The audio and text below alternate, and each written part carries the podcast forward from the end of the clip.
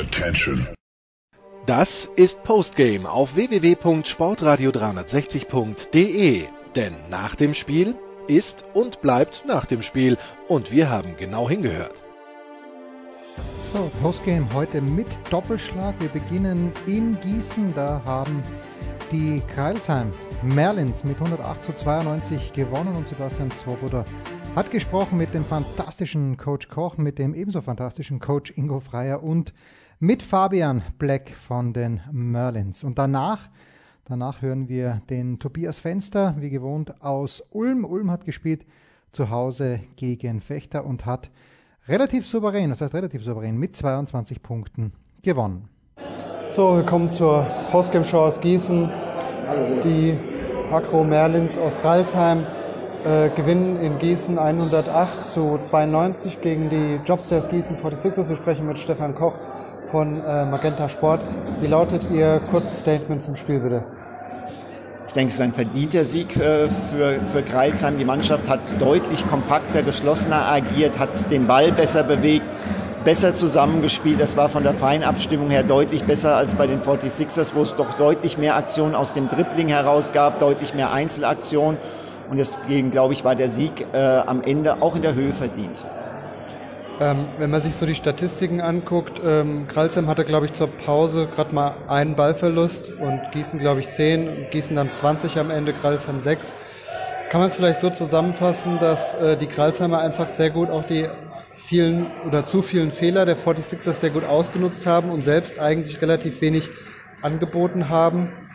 Ja, das kann man so sehen. Äh, Gießen hat heute sicherlich eine sehr, sehr hohe Fehlerquote, die der Mannschaft auch wehgetan hat. Und äh, gerade beim Bereich, im Bereich Ballverluste, Ballgewinne war das ein Thema. Gießen hat vor der Saison gesagt, sie wollen diese Saison deutlich aggressiver verteidigen. Und sie hatten, glaube ich, keinen einzigen Ballgewinn zur Pause. Was jetzt am Ende war, weiß ich nicht. Aber ähm, das ist völlig korrekt. Äh, bei Gießen waren einfach deutlich mehr Fehler da. Da war weniger Abstimmung da. Und Kreilsheim hat sicherlich auch ein Stück weit davon profitiert. Jetzt kann man natürlich nach einem Spiel relativ äh, wenig sagen. Ähm, ein Kommen und Gehen bei, bei beiden Vereinen. Ähm, trotzdem ist vielleicht jetzt äh, bei den äh, 46ern vielleicht das Spiel am Sonntag dann das Pokalspiel gegen Bamberg äh, genau das Richtige, um vielleicht der Mannschaft die Chance zu geben, eine Reaktion zu zeigen? Oder wie sehen Sie das? Jedes nächste Spiel ist eine Chance, eine Reaktion zu zeigen. Ob das ein Pokalspiel ist, ob das gegen Bamberg ist oder gegen irgendeinen anderen Gegner.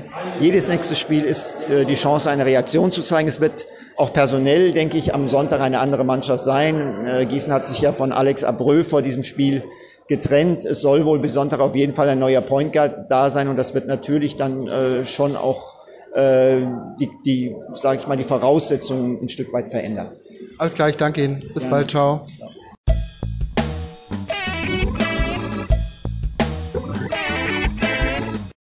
Machen weiter mit Postgame. Wir sprechen jetzt mit den Jobstairs 46ers Head Coach Ingo Freier. Freier, wie lautet Ihr Statement ähm, zur 92 zu 108 Heimniederlage gegen Kralsheim?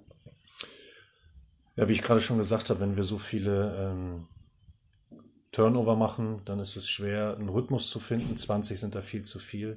Auf der anderen Seite auch die Offensivrebounds, die wir zugelassen haben. Das sind die beiden ähm, Statistiken, die wir verbessern müssen. Ähm, zwischendrin ähm, blitzte es ja doch äh, mal auf. Es stand 47 zu äh, 49. Ähm, sowohl der Start in die erste Halbzeit als auch in die ähm, zweite Halbzeit ist ähm, kräftig misslungen. Ähm, machen Sie das äh, nur anhand der Statistiken fest oder was waren da noch die Gründe? Ja, das müssen wir analysieren, dann auf Video, ne? warum wir ähm, nicht so gut begonnen haben, erste und zweite Halbzeit. Ähm, uns hat ganz, ganz klar auch ein Aufbauspieler gefehlt. Ja. Deswegen äh, haben wir auch da keinen Rhythmus gehabt. Ja, Sie sprechen es gerade an. Ähm, äh, wie, wie sieht es aus, die Wahrscheinlichkeit, dass bis zum PK, äh, Pokalspiel noch ein äh, neuer Point Guard ähm, für Sie auflaufen wird? Wie sieht es da aus? Oder wird der vielleicht auch erst die nächsten 10 oder 14 Tage kommen? Nee, ich hoffe, dass wir das schnellstmöglich äh, hinkriegen, dass da einer kommt. Alles klar, Freier. Ich danke Ihnen. Viel Erfolg. Ciao.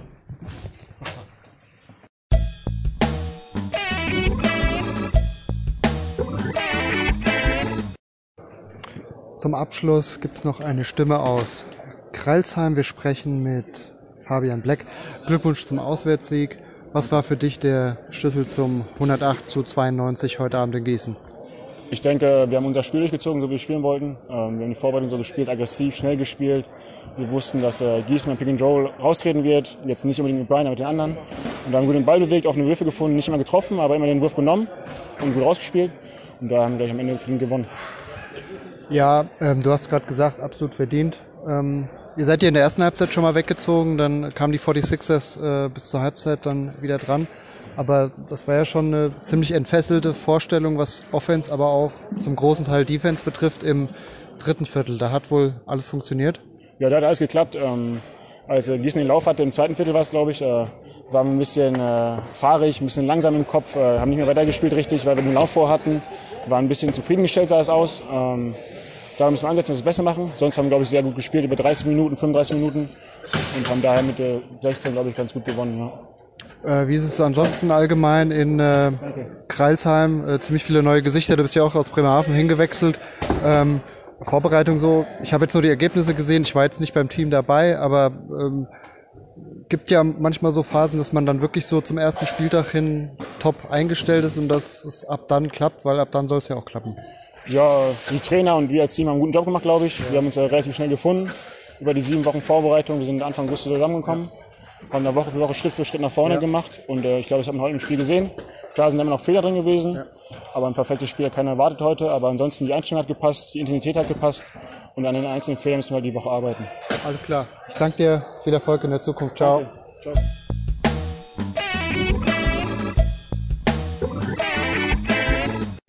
Gießen verliert also zu Hause. Ulm hat es besser gemacht und jetzt also Tobias Fenster zum einen mit dem fantastischen Jan Lüdekew, Magenta Sport, den wir auch in der Big Show zu Gast haben werden und Andi Obst, dem Ulmer Nationalspieler. Nach dem 84-62 von Ulm gegen Fechter spreche ich mit Jan Lüdecke, Magenta Sport. Ähm, ich glaube, kurz nach der Halbzeit stand es 42, 41. Äh, Fechter kam raus äh, nach der Halbzeit mit Full Court Press, sah so aus, als ob sie die Ulmer ein bisschen verunsichern können. Dann machen die Ulmer wieder 42 und Fechter nur noch 21. Was, was ist da passiert?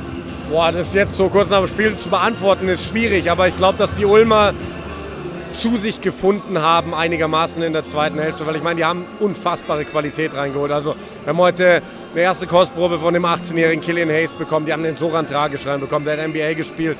Ähm, Seth Hinrichs aus Fechter. Ähm, und Mike Körner hat es im Kommentar gesagt, ähm, sie spielen einen ähnlichen Style wie Fechter letzte Saison. Und ich glaube, dass Fechter manchmal so ein bisschen gucken musste, hey, wir spielen hier gegen uns selbst und damit irgendwie gar nicht mehr klargekommen ist. Du hast gerade schon Killian Hayes angesprochen, der hatte ganz zum Schluss noch mal ein paar Turnover, wo man ihm so ein bisschen die 18 vielleicht angesehen hat oder auch, dass er dachte, das Spiel ist schon vorbei. Aber was er bis dahin gemacht hat, war schon sehr, sehr beeindruckend, fand ich, wie, wie viel Druck er auf die Verteidigung ausgeübt hat, einfach nur, weil er oben das Pick and Roll gelaufen ist. War schon sehr, sehr gut, was er da gemacht hat, oder? Ja, schon. Also wir haben uns natürlich auch alle gefragt, so kann der als 18-Jähriger so gut sein, dass Ulm ihm so viel Vertrauen schenkt. Der soll diese Mannschaft hier führen.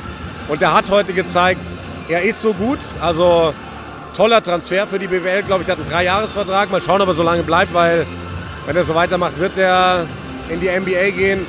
Ähm, super, super geile Übersicht, tolle Pässe, die er spielt. An seinem Wurf muss er, glaube ich, noch ein bisschen arbeiten. Hatte da zweimal mega Glück, hat er auch gerade im Interview gesagt. Zweimal mit Bretten Dreier getroffen, der aus der Ecke war wirklich crazy. Ähm, äh, und ja, acht Turnover sind es, glaube ich, am Ende. Das ist definitiv zu viel. Ähm, aber er ist 18 und die Ansätze, die er gezeigt hat, wirklich toll, dass der in der Liga ist.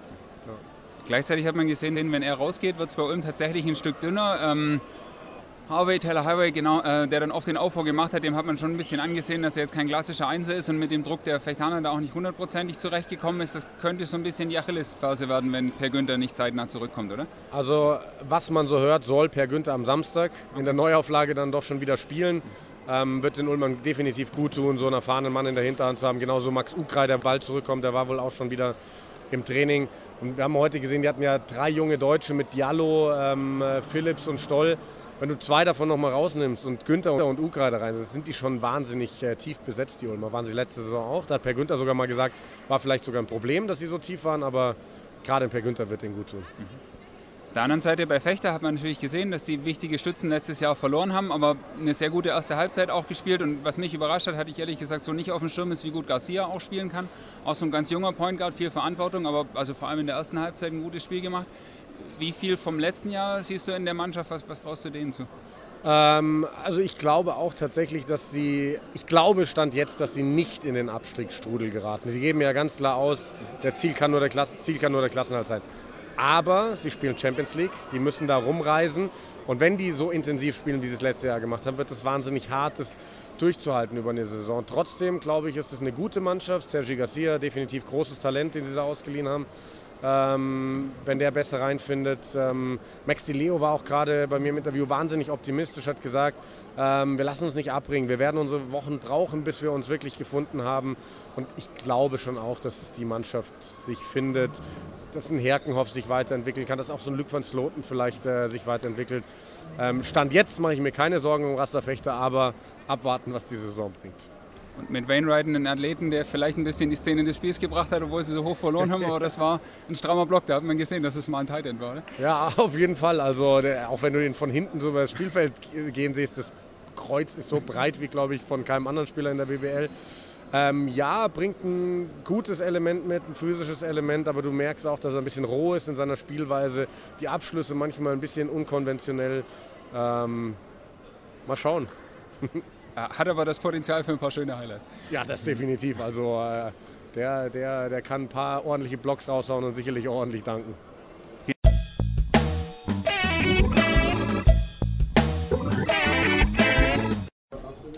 War das dritte Viertel eigentlich der Knackpunkt des Spiels, wo sie alles entschieden haben?